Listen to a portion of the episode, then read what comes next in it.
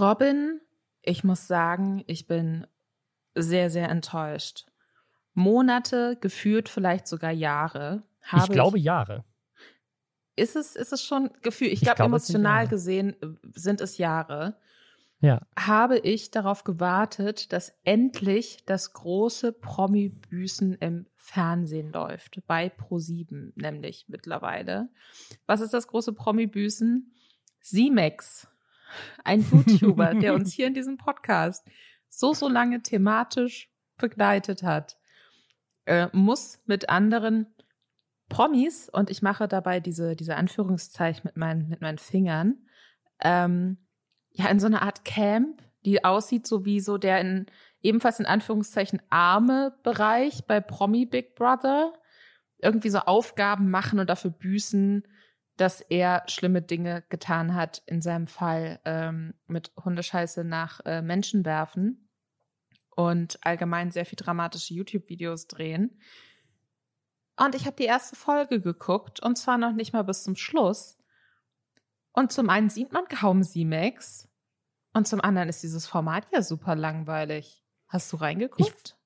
Ich, ich habe reingeguckt und ich verstehe komplett, warum es verschoben wurde und irgendwie Sender gewechselt hat und so weiter, weil, also ich bin generell schon nicht so der Reality-TV-Gucker aber ich habe selten ein Reality-TV-Format gesehen, was ich so unglaublich trocken und langweilig fand. Also ich habe das Gefühl, ich habe es ich 20 Minuten angeguckt und dann habe ich angefangen durchzuskippen, weil in diesen ersten 20 Minuten absolut nichts passiert. Also am Anfang läuft gefühlt erstmal 10 Minuten eine Montage von den spannenden Momenten, die im Rest der Folge passieren.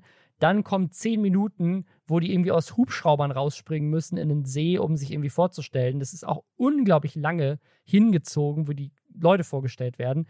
Da war dann der lustige Moment, dass tatsächlich da lauter Promis sitzen, die alle irgendwie richtig viel Scheiße gebaut haben. Und dann kommt Simex so aus dem Wasser und die fragen den, die kannten den natürlich alle nicht, äh, weil es alle, alle anderen sind irgendwelche Reality-TV-Stars, die sich wahrscheinlich untereinander kannten. Und dann kommt irgendwie Simex und dann fragt einer so, so, was hast du gemacht?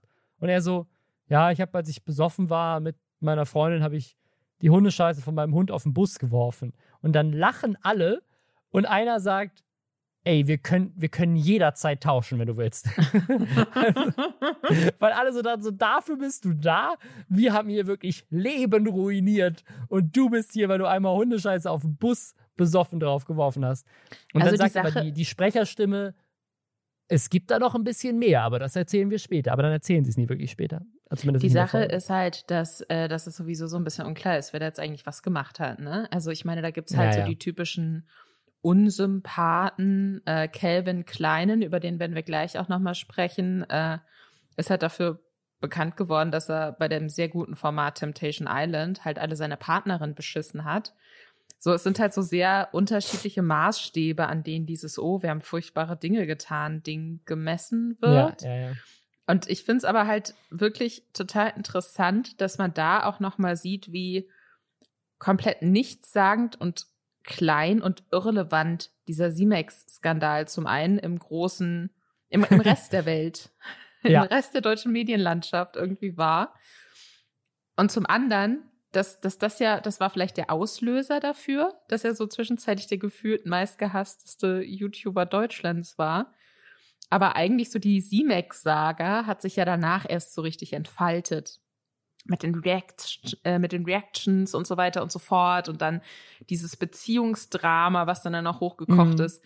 Und das ist viel zu komplex und viel zu langwierig, um das in so einem, weiß ich nicht, Einspieler ja, ja. von so einer Show darzustellen. Und in dem deswegen, Einspieler haben sie tatsächlich auch gar nichts von dieser Hundescheiße gezeigt, Nein. sondern nur so Fortnite-Clips von ihm aneinander geschnitten, was ihn, glaube ich, in der Kernzielgruppe von dieser Show noch weirder gemacht hat, weil irgendwie dadurch sieht es einfach so aus, als wäre einfach so ein Gamer, der einmal Hundescheiße auf irgendeinen Bus geschmissen hat. Mhm. ist irgendwie so sehr seltsam. Voll. Ich habe das Gefühl, ich hatte, ich hatte die Hoffnung, dass das jetzt nochmal irgendwie so anknüpft und dass so die Saga weitergeht. Ähm, stattdessen bin ich, bin ich sehr enttäuscht und es hat mir gezeigt, dass im Internet nichts, nichts hält. Alles ist so flüchtig und zieht an einem vorbei und deswegen müssen wir Dinge schätzen solange ja. sie noch da sind. Und damit herzlich willkommen bei, bei Lester Schwestern, dem nachdenklichen äh, Internet-Podcast.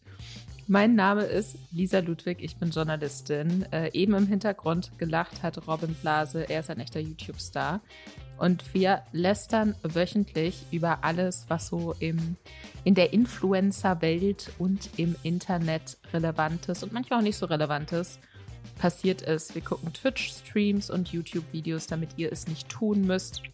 Und dann erklären wir euch die Welt und manchmal auch Fortnite-Videos. Was erklären wir den Leuten heute, Robin?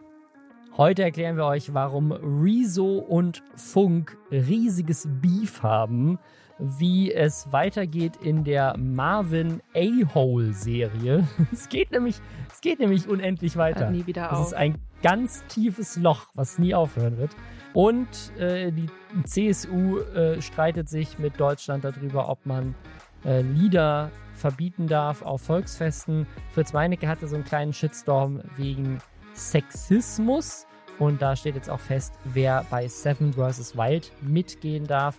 Und das und mehr haben wir jetzt nach Hashtag Werbung. Und zwar für NordVPN. Und falls ihr nicht wisst, was eine VPN ist, die ermöglicht euch, das Internet über einen anderen Zugangspunkt zu nutzen. Das heißt, euer Gerät greift auf einen Server von NordVPN zu und diese Server stehen auf der ganzen Welt verteilt. Und dann denkt die Website, auf die ihr eigentlich wollt, dass wenn ihr zum Beispiel auf den NordVPN-Server in den USA zugreift, dass ihr auch gerade in den USA seid. Und das kann helfen, Netzsperren zu umgehen, Geoblocking auszutricksen, um zum Beispiel Streaming-Seiten im Ausland zu nutzen, die eigentlich in Deutschland gar nicht verfügbar wären oder umgekehrt, wenn man im Ausland ist und man möchte irgendwas in Deutschland angucken, geht das natürlich auch so rum.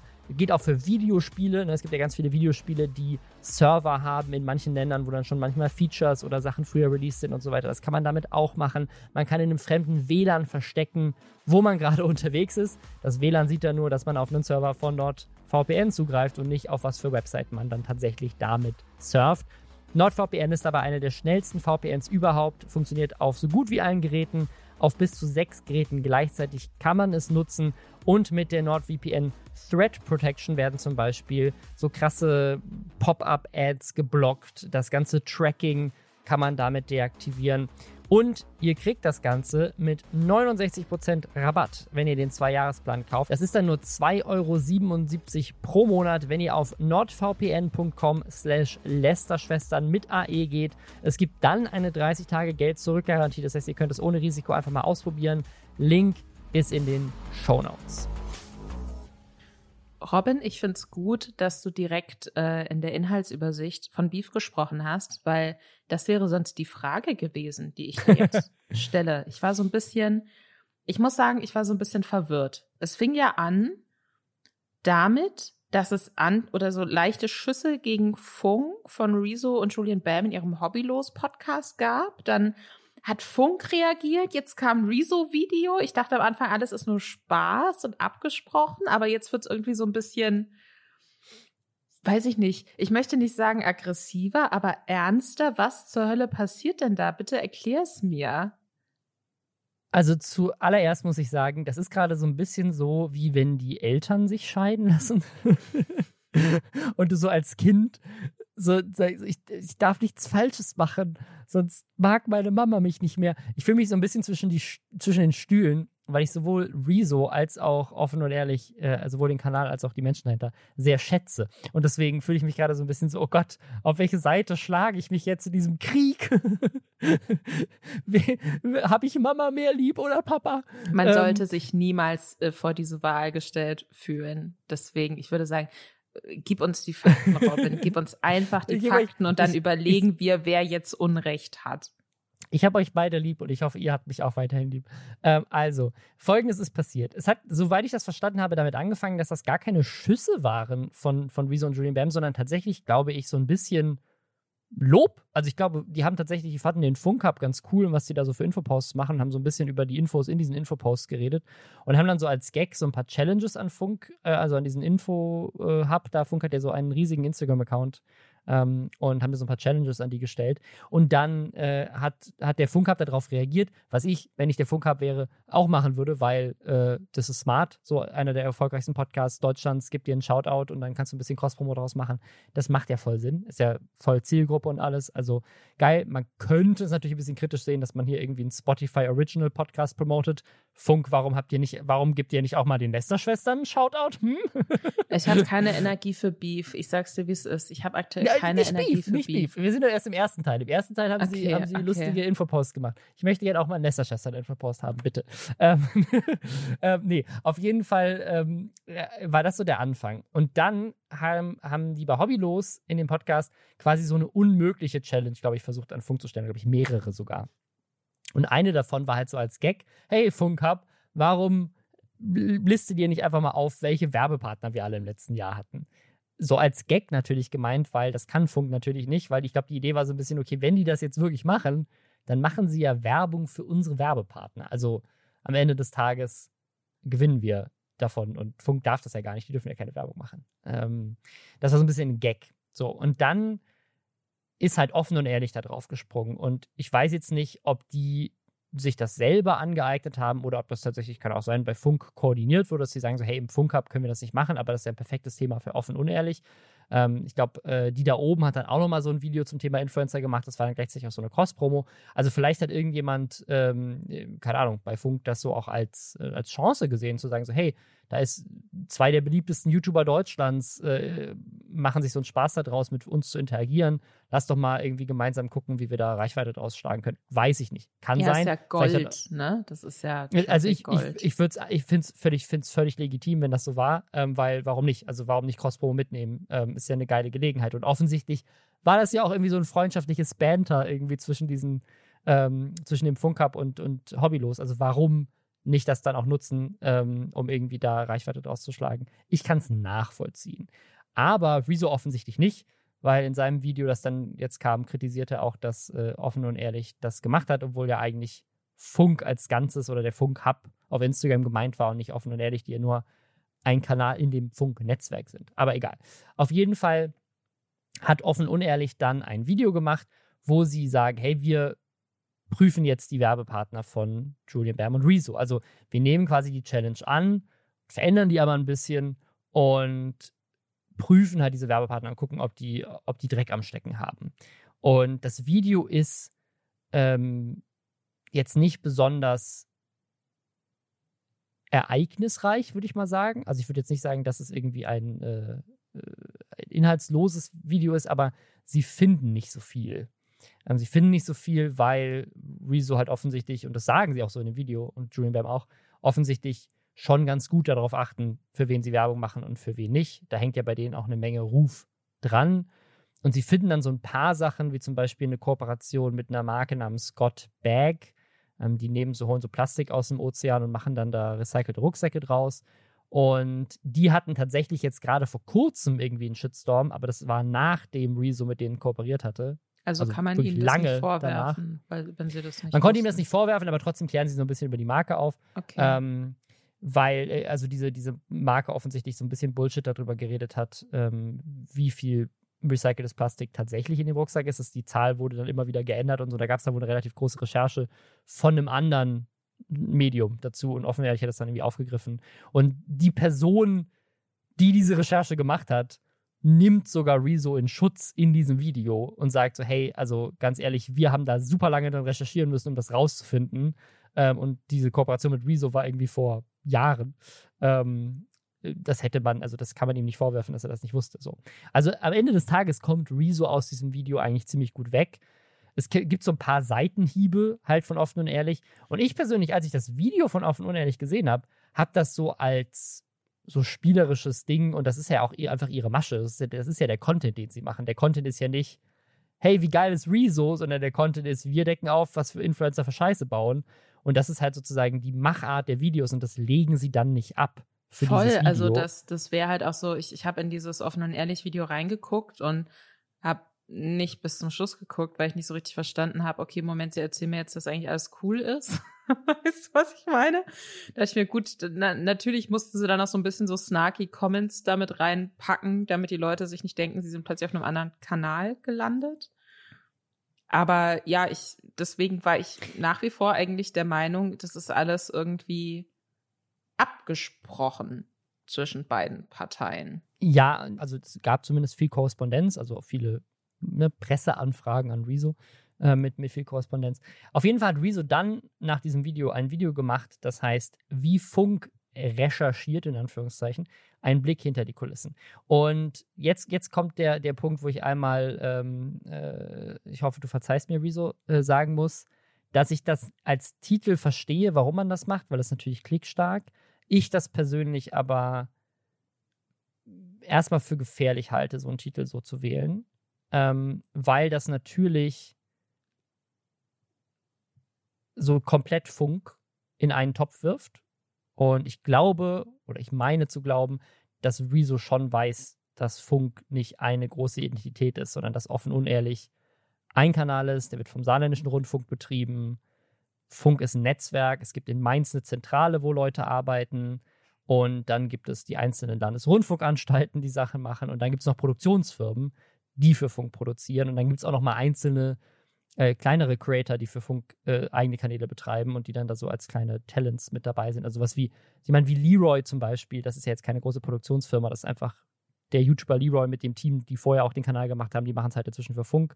Ähm, Gibt es Kanäle wie Kurz gesagt, die halt ihre, ihre englischen riesigen Produktionen halt einfach auf Deutsch übersetzen für Funk. Also das ist ein, ein Netzwerk, die Inhalte unter einer Marke veröffentlichen, aber es gibt nicht eine so recherchiert Funk, weil Funk besteht aus ganz, ganz, ganz vielen separaten Teams und da sitzt nicht eine Person oben, die sagt so, aha, ihr müsst alle so recherchieren. Das ist Quatsch. Und ich glaube, das weiß Rezo.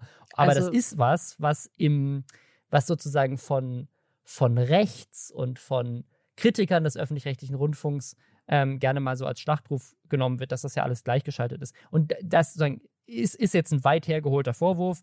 Ich persönlich, mich stört der Titel ähm, deswegen, weil ich das Gefühl habe, es gibt Leuten Waffen in die Hand, denen man nicht Waffen in die Hand geben möchte. Aber ja. Also ich glaube auch, dass er das weiß, weil als ich noch für Zeit Online so ein Funkformat auch gemacht habe, YouTube-Format Represent hieß es, da ging es um Bundestagspolitik. Da haben wir auch mal äh, was mit Rezo gemacht zum Thema ähm, nachhaltiges Streaming tatsächlich. Und es war super angenehm in der Absprache. Ich glaube, er fand es auch grundlegend cool. Ich glaube, er hat das damals auch über Twitter oder so geteilt. Also das war alles äh, cool und chillig. Ich bin so ein bisschen hin und her gerissen, weil ich verstehe absolut, was du sagst. Und das ist halt auch was, ne? Was ist ein Videotitel, den könnte man sich jetzt auch irgendwie bei Leuten vorstellen, ne? Die dann vielleicht auch AfD-Kanäle abonniert haben oder so. ähm, Gleichzeitig verstehe ich aber auch, warum Funk die Leute mehr abholt. Also weißt du, so selbst Absolut. die, die Funk nicht scheiße finden, 100%. Weil, 100%. weil offen und ja. ehrlich ist halt ein Kanal mit auch ein bisschen einem sperrigen Namen, sage ich mal. Ja, ja, ja. Und ähm, da verlierst du, glaube ich, direkt Leute, wenn du dann offen und ehrlich in deinem Titel hast. 100 Und dann kennt Deswegen, halt nur also jede zehnte Person diesen Kanal und der Rest denkt sich so, hä, worum geht's? Also ich bin da ich auch so ein bisschen. Ich bin da natürlich auch äh, empfindlicher, einfach weil ich ähm, diesen, diesen öffentlich-rechtlichen, äh, also es gibt super viel zu kritisieren am öffentlich-rechtlichen Rundfunk und den, den Strukturen und wie die Gelder da verteilt werden und so weiter. Aber ähm, und was man da noch optimieren kann und so weiter. Aber sozusagen generell dieses, dieses sozusagen, die, auch gerade mit dem Kontext recherchiert, es gibt, also ich verstehe, warum er es gemacht hat und ich, ich, ich würde ihm das auch nicht vorwerfen. Ich, mich hat es gestört. Das heißt nicht, dass ich deswegen äh, jetzt sage, äh, bläh, äh, Rezo, du bist blöd, sondern einfach mhm. nur, hey, mhm. mich, mich persönlich jetzt gestört, weil, ähm, weil ich halt das Gefühl habe, jetzt kann das nächste Mal, wenn, wenn irgendwie hier irgendein AfD-Typ ein Video macht, sagt der, haha, seht ihr, selbst Rezo hat gesagt, dass die Öffentlich-Rechtlichen nicht gut recherchieren. Weißt du, was ja, ich meine? Also wobei man das. natürlich immer aus, aus dem Zusammenhang gerissen ähm, ne? Kannst du eh also, machen, ja, ja. Ja, ja ich finde es nee, irgendwie, ja. ich finde es schwierig, aber was, was ist denn, was sind denn seine, seine Vorwürfe quasi an Funk? Genau, und das, das ist jetzt das, wo ich dann wiederum äh, jetzt äh, die andere Seite angehen muss, nämlich offen und ehrlich. Ähm, ich finde, er macht schon Punkte in dem Video, bei denen ich komplett mitgehe. Ähm, Und zwar, also beziehungsweise wo ich mitgehe, dass sie ihn stören und ich das verstehe, dass sie ihn stören. Ähm, und zwar äh, sagt er halt, hey, ähm, erstmal, die Challenge ging gar nicht an euch, aber ihr stellt das so dar, als wärt ihr an euch gegangen. Ähm, dann sind das so Kleinigkeiten, ähm, die aber man natürlich auch größer sehen kann, wie zum Beispiel, dass offen unehrlich den, den Zeitraum, in dem sie prüfen, welche, welche Markenkooperationen jetzt fragwürdig sind oder nicht, sehr willkürlich gewählt haben und der sich wohl im Zuge der Korrespondenz mit denen auch immer wieder geändert hat. Und der Vorwurf, den ich da raushöre, ist, die picken sich halt das raus, was für sie gerade convenient ist, um irgendwie was zu finden, was sie ihm ankreiden können oder halt nicht, ähm, oder was halt eine spannende Story ist, und nehmen nicht einen, einen journalistischen Rahmen, der halt irgendwie Sinn macht, sondern sie versuchen halt einfach sozusagen so eine vorgefertigte Story. Sie quasi gehen mit einem Mindset rein, okay, wir müssen irgendwas finden und deswegen picken wir jetzt hier und hier und hier und hier die Punkte zusammen, verkaufen es aber als, wir haben, wir haben dieser Challenge gefolgt. Die Challenge war aber, guckt euch die Werbepartner im letzten Jahr an, aber dann nehmen sie auch irgendwie eine Werbepartnerschaft, die irgendwie zwei Jahre herliegt. Und, ne, also es ist so ein bisschen, ähm, also ich, äh, ich, ich kann den Vorwurf verstehen. Auf der anderen Seite muss ich sagen, so äh, natürlich pickt man sich, wenn man ein Video macht, eine Story raus, die auch spannend ist. Sonst müsste man das Video ja nicht machen. Also, wenn man sagt so, hey, keine Ahnung, wir haben jetzt uns die im letzten Jahr angeguckt und die waren alle scheiße. Das war langweilig. Jetzt haben wir uns noch ein paar aus den, aus den anderen Jahren geguckt, damit es irgendwie was Interessantes ist und wir was zu erzählen haben. Ähm, kann ich auch verstehen, warum man das macht. Aber ist natürlich nicht ganz so sauber in der Kombination, dass man sagt, wir haben diese Challenge akzeptiert, weil die Challenge war das natürlich nicht. Ähm, dann sind so Sachen, dass, äh, dass sie sagen, ja, Julian Bam hätte sich, hätte ihre Antwort, hätte sie geghostet, sagen sie, glaube ich sogar. Und da sagt Rezo, das, das stimmt so nicht. Sie haben halt die Fragen wohl an die beiden geschickt und alle Fragen richteten sich aber an Rezo, bis auf zwei oder so, die an Ju gingen und die sind aber hinten, hinter, hinten, also die waren dann nicht mehr relevant, weil die Themen rausgestrichen wurden aus dem Video, deswegen mhm. gab es gar, nicht, gar nichts für ihn zu beantworten. Dann beschwert er sich so ein bisschen über Framing, also dass so, äh, dass so Memes eingeblendet werden oder auch so Sätze, Kommentare gemacht werden von der Moderatorin, ähm, um es so ein bisschen so darzustellen, als, als sozusagen so, ne, also so, keine Ahnung, mir fällt jetzt das konkrete Beispiel nicht ein, aber so ein bisschen wie wegen so, ne, alle Influencer wollen doch auch nur Geld oder, ne, also ich glaube, ja genau, es gab, es gab so eine, ich glaube, so eine nachhaltige Weihnachtsbaumfirma oder sowas, wo sie dann, ähm, wo sie dann sagt, so, ja, das haben die, die haben das bestimmt nur ganz uneigennützig geschickt, oder? Ähm, weil sie meinte so, ja, ne, aber das ist halt eine gute Firma, so die, äh, ne? Also es war so, es gab so ein paar Sachen, die ihn gestört haben an der Darstellung. Ähm, ich glaube, es ging auch sehr viel um einen Partner, mit dem er gerade viel zusammenarbeitet, nämlich diese More Nutrition, mit denen er Sachen macht. Und das, das ist so ein Punkt, wo, wo ich das Gefühl hatte, das hat ihn tatsächlich am meisten gestört, dass sie diesen Werbepartner irgendwie angegriffen haben, weil die auch mit denen ein Interview gemacht haben. Und das verstehe ich natürlich schon, dass einen das aufregt, weil ähm, da waren dann wohl so ein paar Sachen auch in dem Video nicht so ganz sauber, nämlich zum Beispiel, dass ähm, sie sagen, dass Vitamin D man ja gar nicht braucht als, als Nahrungsergänzungsmittel. Tatsächlich haben aber relativ viele Deutsche einen Vitamin D-Mangel. Und also, ne, also aber kann man diesen Arzt, Vitamin D-Mangel über Nahrungsergänzungsmittel ausgleichen oder geht es nicht? Ich glaube, das geht. Also, Weil es gibt äh, ja also viele Nahrungsergänzungsmittel, wo dann auch Ärzte, weiß ich nicht, in mehrere Interviews schon zu gesehen, äh, sagen, okay, was man hier produziert, ist halt sehr teurer Urin. Irgendwie. Also, also es ist, es ist ein super komplexes Thema. Es gibt, glaube ich, auch ein ganzes MyLab-Video dazu, zu mhm. diesem Vitamin D-Thema. Und Vitamin D ist jetzt, glaube ich, nicht so ein Wunderheilmittel, wie, wie es auch dann teilweise wieder verkauft wird. Aber ich weiß zum Beispiel, dass mir auch ein Arzt aufgrund eines Vitamin D-Mangels äh, eine so eine Vitamin D-Dosis verschrieben hat, die apothekenpflichtig ist und die, die nehme ich auch tatsächlich jede Woche einmal. Okay, vielleicht ähm, ist es dann, ja, vielleicht ist es dann auch einfach un, unklar erklärt gewesen. Also, ja, es sind, es sind so Kleinigkeiten. Es ist auch, also egal, wer sich dafür interessiert, kann Es ist ja im Endeffekt auch, das muss man jetzt auch mal sagen, bei offen und ehrlich, ne, ist natürlich trotzdem wichtig, dass dann niemand verleumdet wird oder was weiß ich oder falsche Informationen ja, das, das verbreitet werden, aber das ist nicht. halt am Ende des Tages auch ein Unterhaltungskanal irgendwie. Und, ich glaube, das ist halt ähm, auch so ein, die sich so ein an, Punkt, ja. der sich an sehr also junge Menschen richtet und wo man dann einfach auch manche Dinge vielleicht so ein bisschen kürzer und knackiger abhandeln muss und ich, für mich klingt das jetzt aus so einer Mischung aus, wir wollten es trotzdem irgendwie so ähnlich machen wie die Videos, die wir sonst auch machen. Also so dieses snarky, unterhaltsam. Oh, guck mal, wir haben ja was rausgefunden über einen Lieblingsinfluencer. Und gleichzeitig ist ihnen aber bei der Recherche aufgefallen, dass sie eigentlich gar nicht so viel haben, worüber sie sprechen können. dann war aber schon eingeplant, dass dieses Video rauskommen muss. Und dann äh, ne, hat vielleicht auch noch jemand eine ja. Etage drüber gesagt, aber wir haben das doch jetzt eingeplant und wir glauben, das funktioniert. Also ihr macht das jetzt.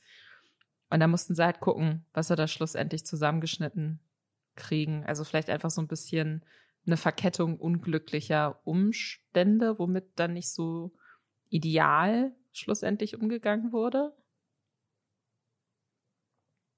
Kann man das so sagen?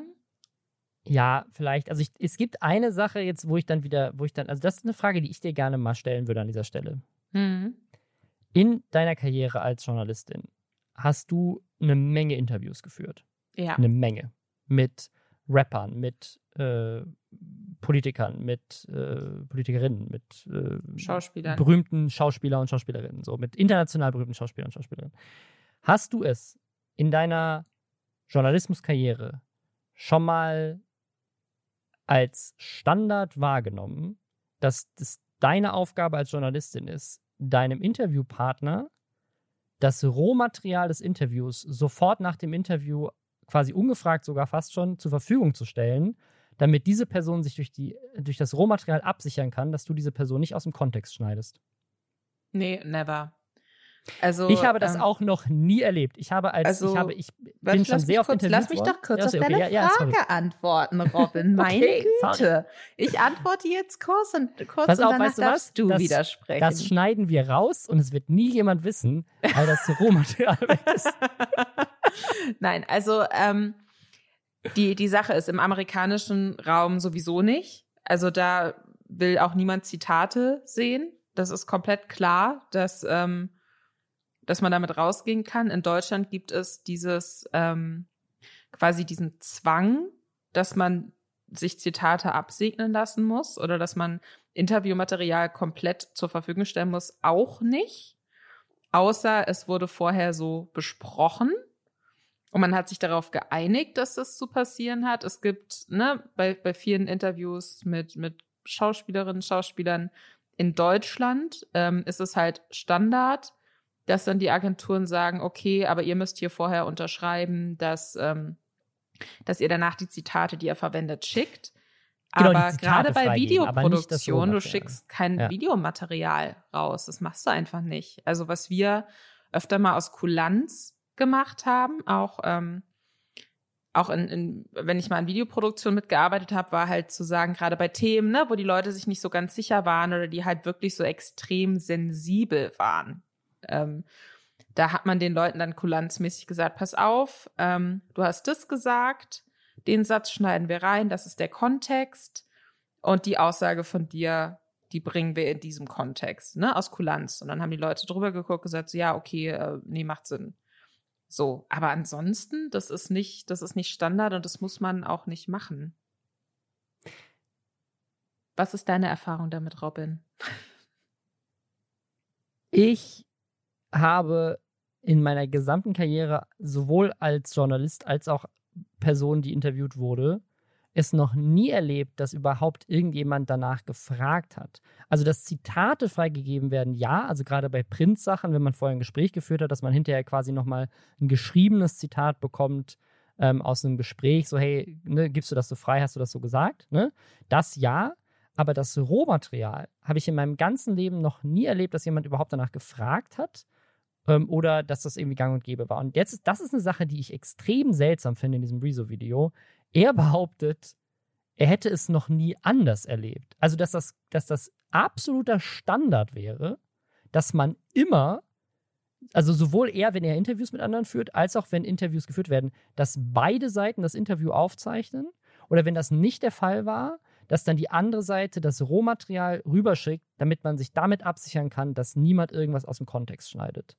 Was ja auch direkt schon so eine weirde Unterstellung ist, so ein bisschen an Medien, dass sie das machen, dass jemand aus dem Kontext geschnitten wird die ganze Zeit und dass man sich deswegen absichern muss.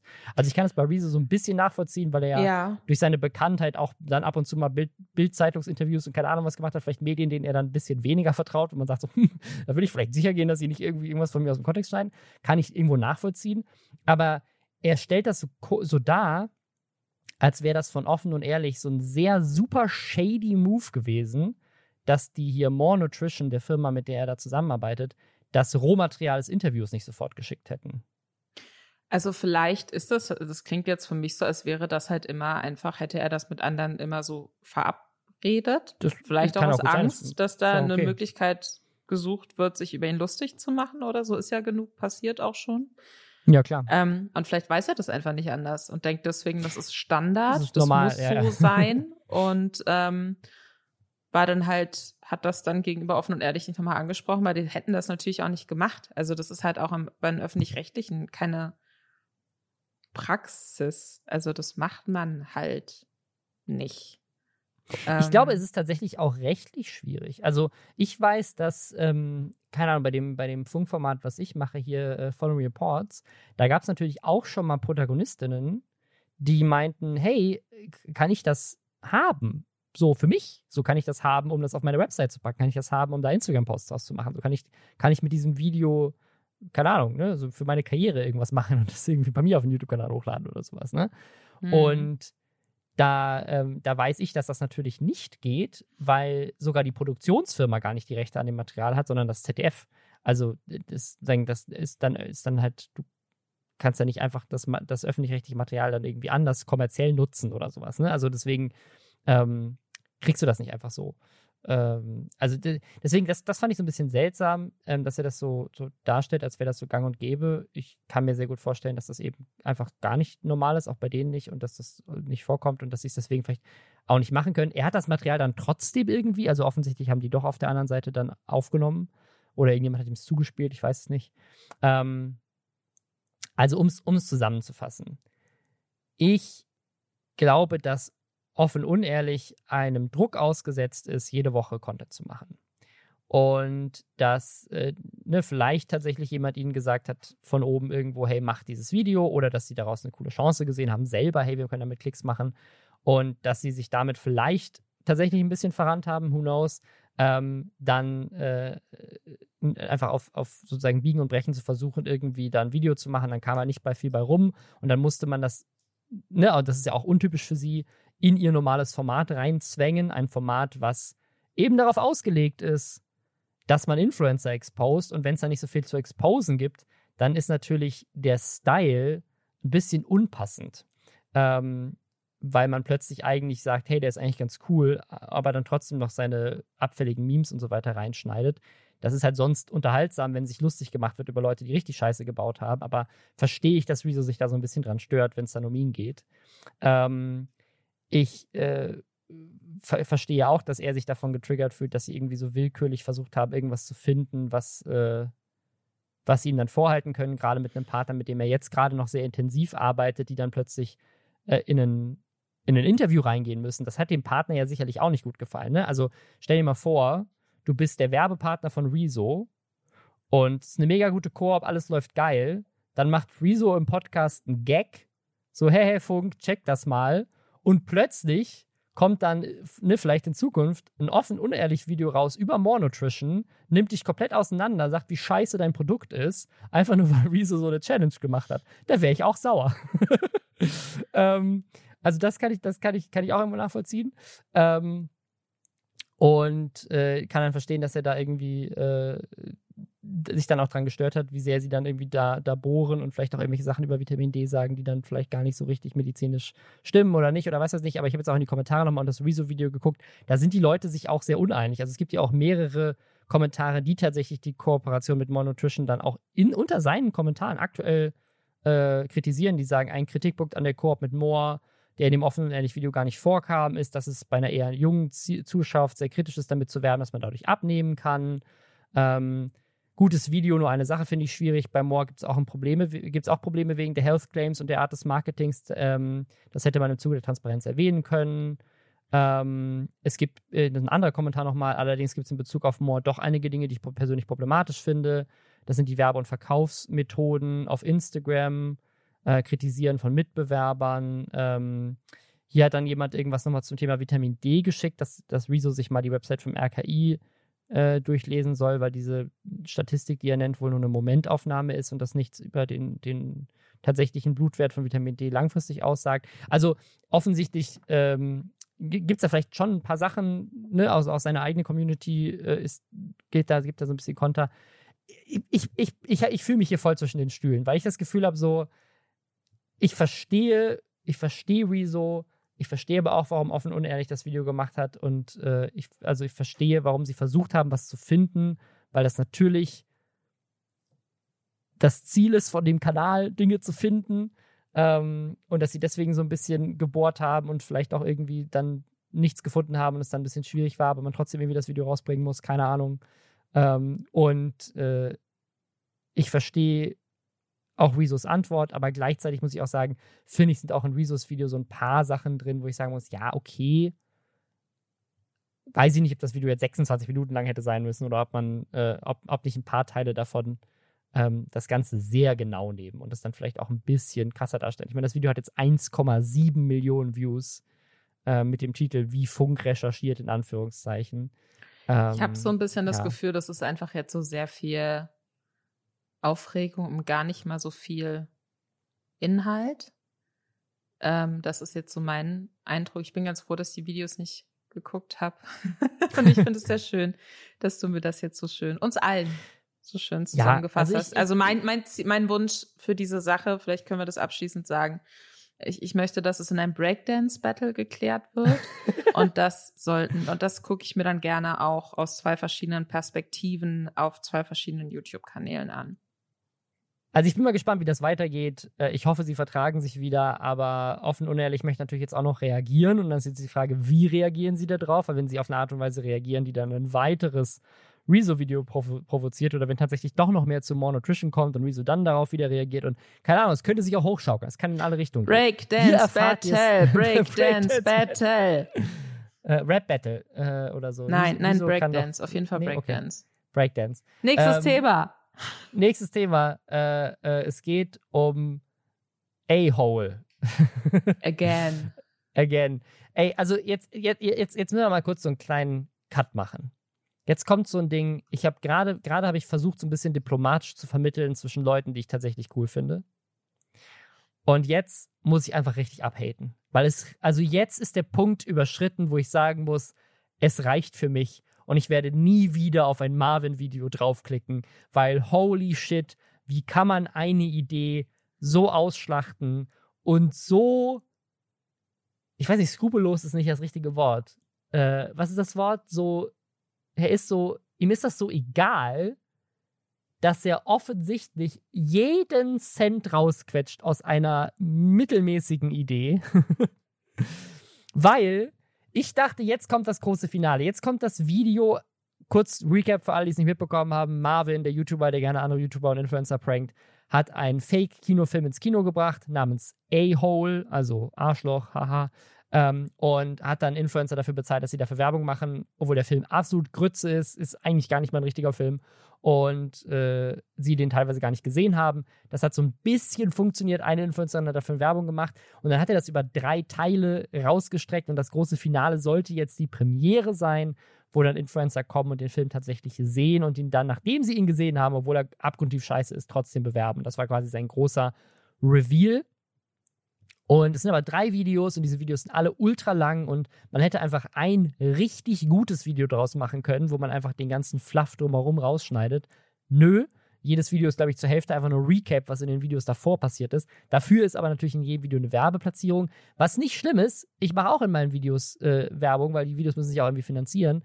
Aber es ist halt schon offensichtlich, dass er halt aus einer Idee möglichst viele Videos macht, die möglichst wenig Inhalt haben, damit er sie möglichst rausstretchen kann, damit er möglichst viel Werbung machen kann. Und das finde ich dann schon wieder ein bisschen schwieriger. Auf jeden Fall war jetzt diese fucking Premiere und yay.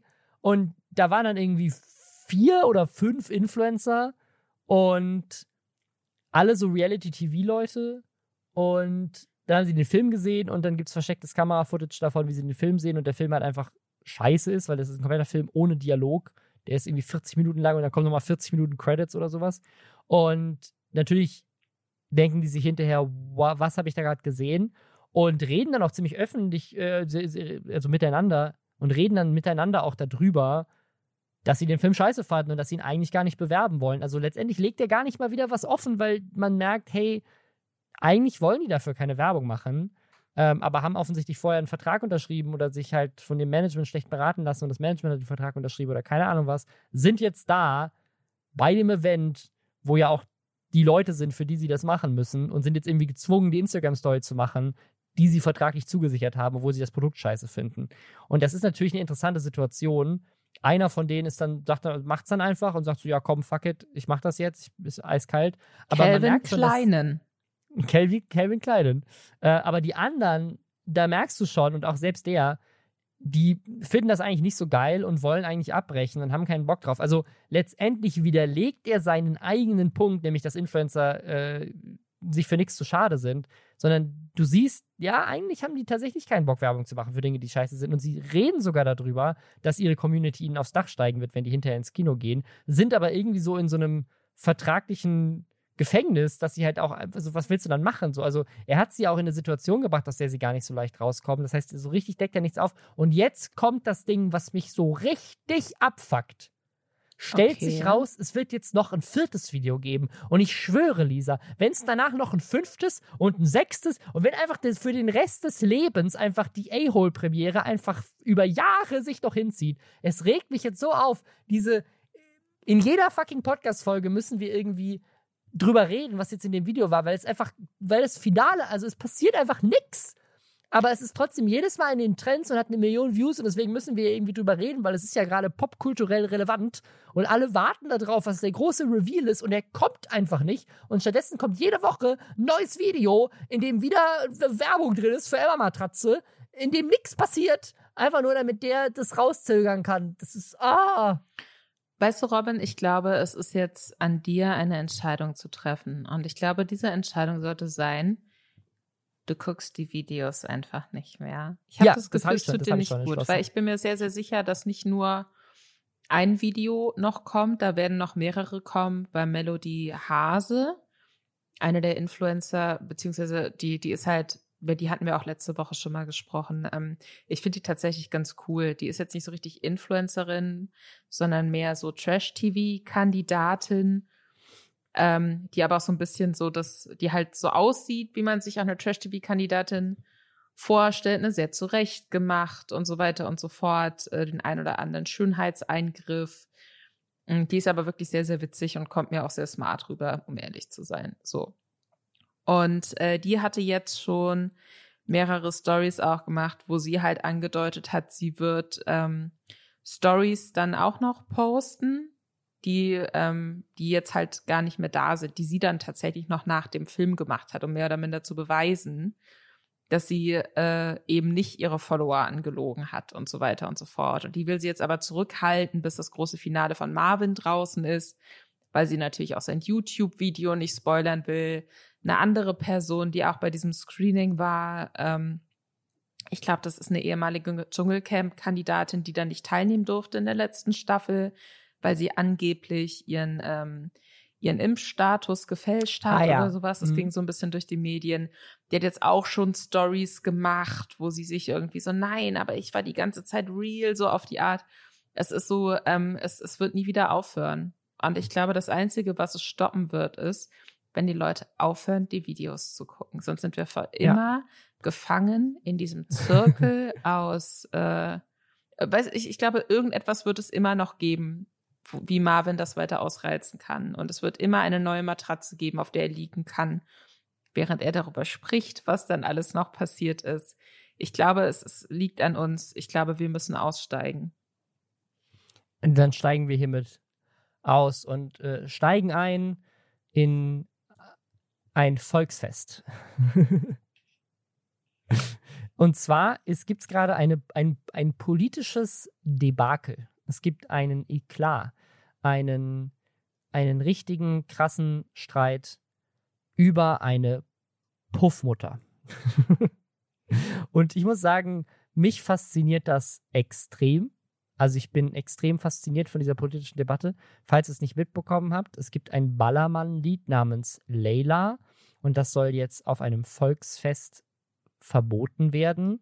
Und dann ähm, haben sich äh, politische Parteien, unter anderem die CSU, äh, dazu geäußert, dass das ja Vogue ist. Das ist richtig Vogue, wenn in Deutschland Songs verboten werden. Wo kommen wir denn dahin? Ähm, weil das Lied soll angeblich äh, sexistisch sein. Ähm, und das äh, sieht die CSU und andere Politikerinnen sehen das anders. Ähm, aber die Stadt halt nicht.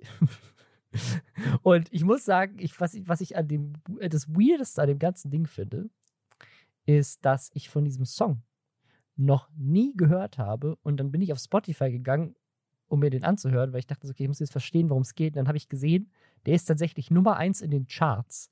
Dann habe ich mich sehr alt gefühlt. Und ich habe es nicht mehr verstanden, weil warum ist dieses weirde, schlechte Ballermann-Lied in den Charts und warum finden das alle das, so geil? Das hat nichts das so mit Ding? Altsein zu tun, Robin. Das, das ist so ein Boomer-Song. Das ist so ein Mallorca-Boomer-Song.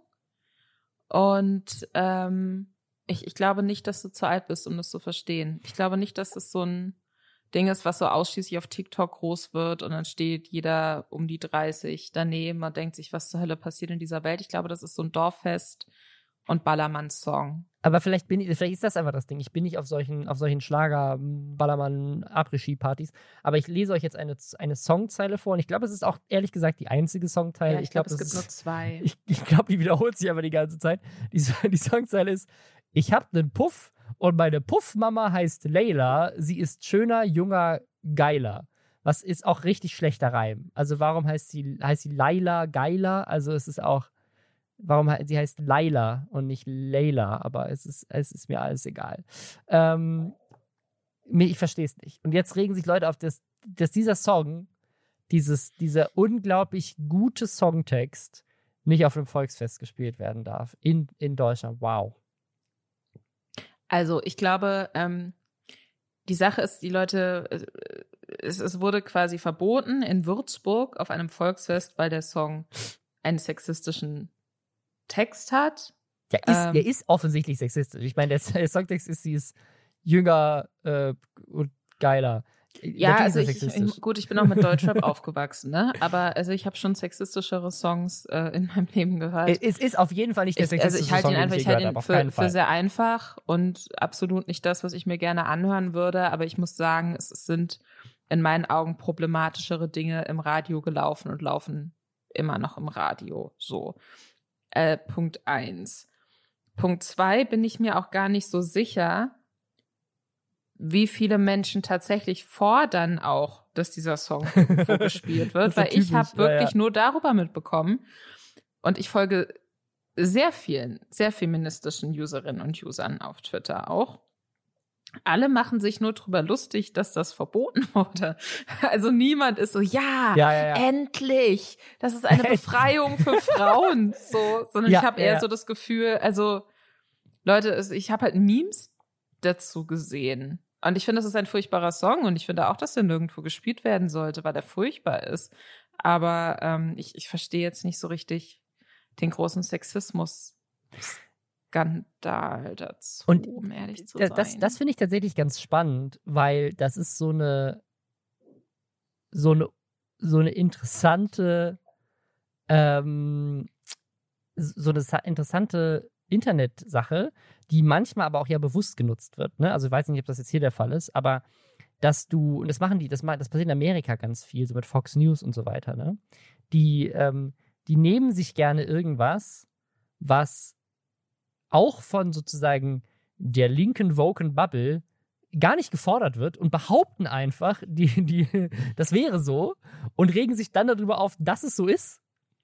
Ähm, ja, damit generiert man natürlich sich selbst Content, ne? Das ist ja, ja, genau. Ja, ja. Also so, die CDU regt sich, oder die CSU regt sich jetzt darüber auf, äh, weil es ist ja tatsächlich verboten worden, aber ja. die hat das tatsächlich gefordert, keine Ahnung. Ähm, und machen natürlich damit Stimmung, dass sie sagen, aha, guck mal hier, ähm, unsere politischen Gegner verbieten euch jetzt eure Lieder. Ähm, und das kann man natürlich gut für Wahlkampf und für, für, für Profilierung nutzen. Aber ob tatsächlich irgendjemand von links das gefordert hat, wie gesagt, ich habe es nicht mitbekommen. Es ist tatsächlich verboten worden. Also offensichtlich gab es ja irgendjemanden, auch in einer Machtposition, der gesagt hat, nö. Aber es war jetzt, ich, ich, wie du meintest, ich habe mehr Shitstorm darüber gesehen, dass es verboten wurde, als Forderung dafür, dass es verboten werden soll. Es ist natürlich ein sexistischer Song, aber wie du meinst, ganz viele Songs sind das. Ist das deswegen gut? Sollte man deswegen mehr darauf achten, was für Musik man spielt? Keine Ahnung. Aber ja. Ich würde sagen, es ist ein objektifizierender Song. Ich, ich weiß ja. nicht, bin mir noch nicht so ganz sicher, was da die richtige Bezeichnung für ist. Aber es gibt eine Sache, von der ich mir wünschen würde, auch im politischen Kontext, dass da Menschen drüber sprechen würden. Und zwar, und, und das ist tatsächlich das, das halte ich für die größere Gefahr gegen Frauen, dass ähm, Minimum fünf Frauen beim Sommerfest der SPD-Bundestagsfraktion K.O.-Tropfen in ihren Drinks hatten. So. Und dagegen wird jetzt ermittelt und ich habe das Gefühl, ich habe das kaum irgendwo gesehen. Also das wäre für mich, da mhm. hätte ich gerne, da kann jetzt gerne was gemacht werden. Also Polizei ermittelt wohl, aber das, äh, das halte ich gerade für den größeren Skandal, wenn wir darüber sprechen, was äh, Frauen in Deutschland jetzt gerade tatsächlich irgendwie, was nicht was nicht cool ist, so würde ich das mal zusammenfassen, was äh, furchtbar ist. Ähm, ich, ich glaube, dass da, da vielleicht kann sich dazu ähm, kann sich dazu auch eine Partei irgendwie noch positionieren mhm. oder so. Also diese Song-Sache, das geht mir richtig auf den Sack. Ich, aber ich sehe es auch gar nicht mehr so viel jetzt auf Twitter, glücklicherweise. Ich hoffe, es ist vorbei. Ja, äh, die, es gab noch einen anderen äh, Sexismus-Skandal diese Woche. Ähm, also Skandal auch wieder in Anführungszeichen. Und zwar hat Fritz Meinecke, äh, bekannt durch Seven vs. Wild, ein Video hochgeladen mit dem äh, Thumbnail und dem Titel, auf dem Ficky Ficky 5 Euro stand, weil da war eine Frau auf dem Thumbnail, ähm, leicht bekleidet und äh, der ist irgendwie durch Rumänien gefahren mit dem Fahrrad. Also er fährt irgendwie von Berlin nach Istanbul mit dem Fahrrad, äh, hat da so eine Folge draus gemacht. Und da fährt er halt an einer Frau vorbei, die augenscheinlich äh, laut seiner Einschätzung eine Prostituierte ist, ähm, die da auf der, an der Straße steht und sagt halt zu ihr auch, äh, sagt zu ihm Vorbeifahren, der sagt ist nicht wirklich zu ihr, aber der fährt dann mit dem Fahrrad relativ schnell, äh, Ficky Ficky 5 Euro und dann ist das halt sein Titel und sein Thumbnail. Da haben sich dann Leute darüber aufgeregt, dass die beiden so, das ist respektlos und sexistisch. Ähm, ist dann auch in unserem Subreddit wieder krass abgegangen, weil wir uns anscheinend durch diese Story letzte Woche mit diesem Urlaub Entertainment von Fritz Meinecke irgendwie so eine Community auf Reddit äh, auf unser Reddit aufmerksam geworden ist. Das, unser Reddit ist dadurch auch so ein bisschen viral gegangen. Ich habe das Gefühl, die Fritz-Meinecke-Posts werden jetzt vom Reddit-Algorithmus deutschlandweit ausgespielt. Und wir sind das führende Fritz-Meinecke-Reddit jetzt in oh Deutschland oh aktuell. Und deswegen Scheiße. haben die, die, letzten, die letzten Posts zu Fritz Meinecke haben irgendwie 250 und 400 Kommentare. Wir mussten die teilweise sperren weil da so viele crazy Leute plötzlich unterwegs waren, die so gar nichts mit dem Podcast auch zu tun haben. Auch teilweise Leute, die einfach so, einfach so haten wollten, weil sie meinten so, warum ist es bei mir auf meiner auf meiner Startseite auf Reddit, wer ist das überhaupt? Ich kenne gar keinen Fritz Meinecke, ist mir doch scheißegal, geh weg. ähm, war sehr interessant. Äh, auf jeden Fall, äh, ja, äh, gab es da, gab's da einen Skandal und irgendwie hat das dann hinterher umbenannt, aber hat sich dann auch nochmal geäußert äh, in einem Instagram-Livestream, wo er meinte, äh, wer das, wer das irgendwie sexistisch findet, der hat auf meinem Kanal nichts zu suchen und hat dann irgendwie nochmal so ein 5-Euro-Schein in der Hand ähm, und macht so eine, ich stecke den Finger in ein Loch, das ich mit meinem Daumen und Zeigefinger in der anderen Hand geformt habe, Geste mit, mit dem 5-Euro-Schein. Also macht sich da so ein bisschen drüber lustig und äh, haben sich dann einige drüber aufgeregt, dass, ähm, ja, keine Ahnung, dass sich hier so eine, so eine Frau. Äh, also ich meine, im Endeffekt ist natürlich dieses Ficky Ficky 5 Euro auf gewisse Art und Weise äh, sehr zu vergleichen mit dem Laila-Song, inhaltlich, würde ich sagen. Ähm, ich glaube, und, und ich kann mir vorstellen, dass jetzt vielleicht viele Leute, die zuhören, sich auch denken, so, okay, aber warum ist das denn jetzt bei Fritz Meinecke problematisch, wenn doch das, dieses Song verbieten albern ist oder so? Und ich finde, für mich persönlich, ne, das kann jeder anders sehen, für mich persönlich ist diese Fritz Meinecke Sache halt irgendwie deswegen eklig, weil er dann nicht über eine, I guess, äh, im Fall von Laila fiktive Person spricht, in einem Baddermann-Song, den Leute halt mitgrölen, wenn sie super besoffen sind und wo, wo es eigentlich gar nicht wirklich um den Text geht, ja, ja. Äh, sondern da, er fährt da an einer realen Frau vorbei. Er sagt das zu einer realen Frau, die das hört, offenkundig, und stellt die dann danach noch so, gibt die so der Lächerlichkeit preis und stellt die dann über das Thumbnail noch so aus. Das, das ist für mich der Unterschied und ich finde das sehr, sehr unsympathisch und ein bisschen eklig und ich finde, wenn, wie er darauf ähm, reagiert und wie er auch dann in einem ähm, Livestream da auch nochmal drauf reagiert hat und dann so von wegen so, aha, ihr findet das sexistisch, ja, aber äh, Sexismus ist auch irgendwie, er erklärt dann so, es ist Teil der Welt und, und seine Community ist ein Querschnitt der Gesellschaft und deswegen gibt es das da auch. Und ähm, so ein bisschen so ganz komische Art irgendwie darauf zu reagieren, die ich ehrlich gesagt nicht verstehe, weil er ja, wir ja noch relativ positiv auch über ihn gesprochen hatten, als es um diese Tampon-Diskussion bei Seven vs. Ja, Wild ja. ging, wo ja auch mehrere Leute der Meinung waren, äh, Frauen, die da teilnehmen, wenn die Tampons mit zu dieser Challenge, diese Überlebenschallenge mitnehmen wollen, dann ähm, dürfen sie dafür aber weniger andere Gegenstände mitnehmen, weil die mit den Tampons können sie irgendwie Feuer machen und so. Und da hat er sich ja relativ klar positioniert. Deswegen finde ich es ein bisschen für mich, ne, ich konsumiere jetzt nicht viel von seinem Content, um ganz ehrlich zu sein, aber es stößt mich so ein bisschen von Kopf, da so, weiß ich nicht. Also, das, das scheint ja dann gang und gäbe für ihn zu sein und so ganz normal zu sein, dass man so unter den Jungs dann so hö, hö, Prostituierte, Ficky, Ficky irgendwie und, und sich darauf abfeiern lässt, weiß ich nicht. Finde ich nicht so, finde ich nicht so cool. Und die Leute also, unter seinem Video ja offenkundig auch nicht.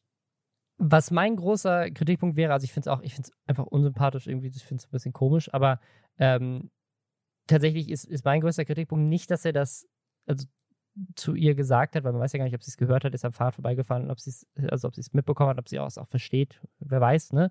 Aber ähm, wenn ja, dann ist das natürlich super kacke, weil, ne, weil kann ja gut sein, dass das tatsächlich gar keine Prostituierte war. Und wie, wie fühlst du dich dann als Frau? Ne? Aber, also selbst wenn du eine ähm, Prostituierte bist, finde ich, kann man ist es vielleicht auch, auch ein bisschen genau, äh, ja, begegnen. Vielleicht auch nicht so, schön. Also.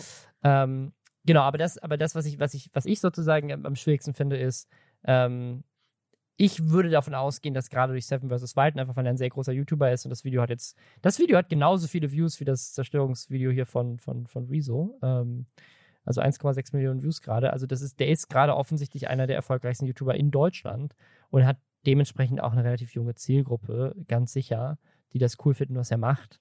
Und da dann einfach irgendwie das halt einfach als Teil des Videos zu haben, ich finde es ich find's nicht cool ähm, das, was für ein Vorbild das ist, weil ne, am Ende des Tages ist dann irgendein, irgendein zwölfjähriger Junge, der dann äh, das nächste Mal, wenn er eine Klassenkameradin mit kurzer Hose äh, sieht bei sich, zu der hingeht und sagt so, na, Ficky, Ficky, 5 Euro. Weißt du, das, das, ist ja das direkt dann, was dann passiert. Also das, da, da, da sehe ich tatsächlich auch die Vorbildfunktion, ähm, die er hat, äh, ein bisschen verletzt. Einfach, dass er das Gefühl gibt, es ist okay und cool und lustig, sowas zu sagen zu irgendeiner Frau. Was, also ich bin echt, ich ich verstehe es auch nicht, weil er ist also auch allein aus so einer PR-Perspektive. Ich weiß nicht, ob er sich in die Richtung Gedanken macht oder ob er weiß, dass Seven vs. Wild wahrscheinlich so oder so erfolgreich wird.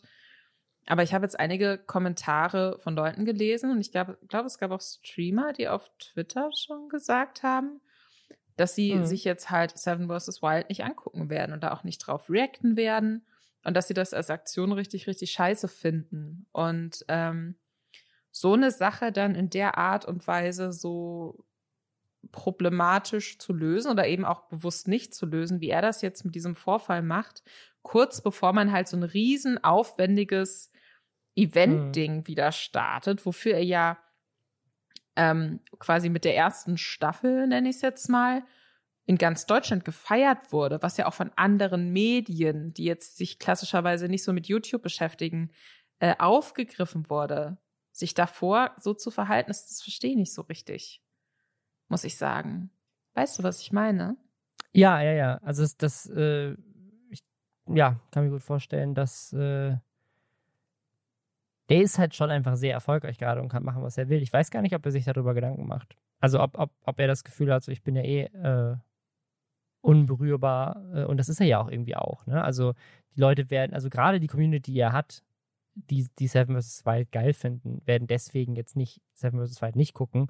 Und muss ich auch ehrlich sagen, fände ich auch, also, ne, das ist dann, also ihm jetzt zu sagen, so, hey, ich, also, keine Ahnung, kann ja jeder für sich selber entscheiden, aber ich fand Seven vs. Wild sehr spannend, nicht zwingend wegen Fritz Meinecke. Man belohnt ihn natürlich damit so ein bisschen, wenn man das guckt, aber ich fand es einfach als Format spannend und Fritz hat natürlich da auch einen großen Teil von eingenommen, aber da waren ja auch noch ne, sechs andere Leute dabei, die ich auch sehr interessant fand und sehr spannend fand, das Experiment als solches. Also ich würde jetzt nicht sagen, hey, äh, wenn du, äh, wenn du jetzt Seven vs. Wild guckst, dann unterstützt du Sexismus, weil er hat einmal Ficky Ficky 5 Euro in einem anderen Video gesagt.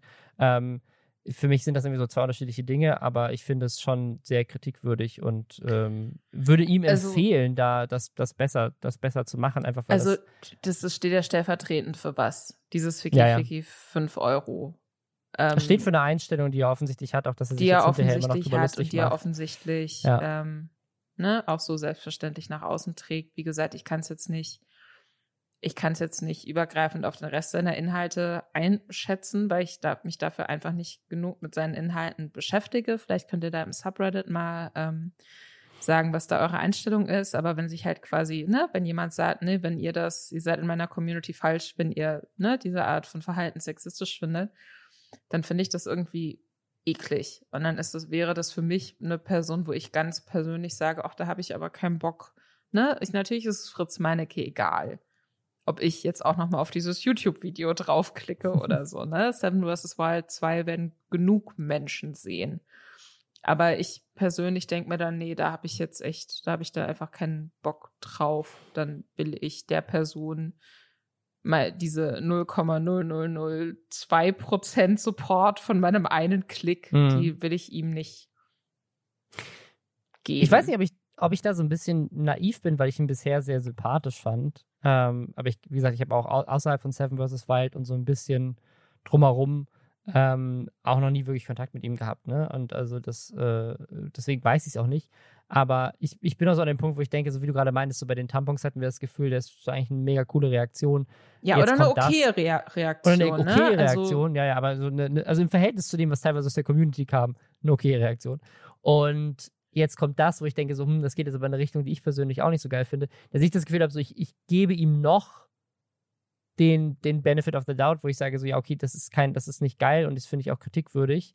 Ähm, aber nur weil man einmal eine Sache macht und dann aber auch irgendwie komisch auf die Kritik reagiert, heißt es jetzt noch nicht, dass ich sage, so, okay, also ich, für mich persönlich, ich, ich finde es völlig legitim, wenn, wenn man da anders einen Strich, ich, ich bin auch an dem Punkt, wo ich denke, so, hm, ich denke, ich werde Seven vs. Wild auf jeden Fall gucken. Ähm, aber beobachte das natürlich weiter. Ne? Und keine Ahnung, hat jeder so seine individuellen Grenzen, wo man das Gefühl hat, so, hm, ne? also ich, wie gesagt, ich finde die Aktion nicht geil.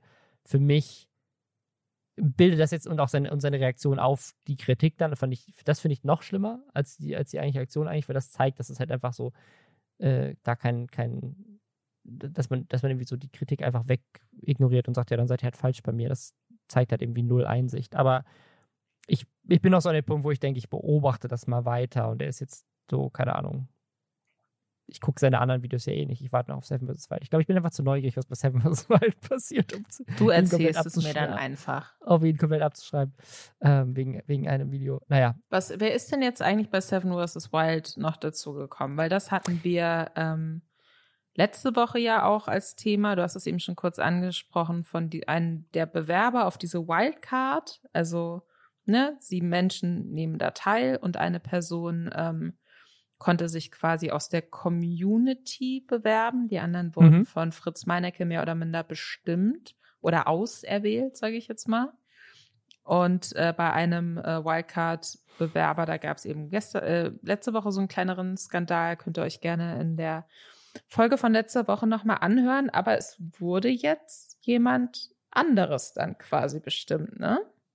Genau, es ist jetzt jemand anderes, es ist ein, äh, ein Student aus Heidelberg, glaube ich, ähm, der so ein Video gemacht hat, wo er so ein bisschen äh, so über seine Expertise in den Tropen und wie er damit umgehen würde, redet und offensichtlich so ein bisschen Hobbybiologe ist und sich deswegen so mit Flora und Fauna sehr gut umkennt, also äh, sehr gut auskennt und er wirkt, äh, finde ich, wie so ein sympathischer Typ und sein Video wirkt jetzt ehrlich gesagt sehr vergleichbar mit den Leuten, die letztes Jahr dabei waren. Das ist halt irgendwie ein junger Mann, der offensichtlich Bock auf Survival hat und sich ein bisschen damit schon auskennt, äh, schon mal in den Tropen war auch und so. Also ich denke, er ist ein sehr safer Kandidat und äh, mal gucken. Also ich bin, ich glaube, was mich am meisten fasziniert, ist, weil das ja relativ unbekannte Leute sind und der Typ hat, glaube ich, wirklich seinen YouTube-Kanal nur für diese Bewerbung erstellt, soweit ich das erkennen Wie konnte. heißt denn der YouTube-Kanal? J-R-S-R-D-Y. Joris Er heißt er. er heißt, Joris. Er heißt Joris. Er heißt Joris, aber der Kanal heißt irgendwie weird.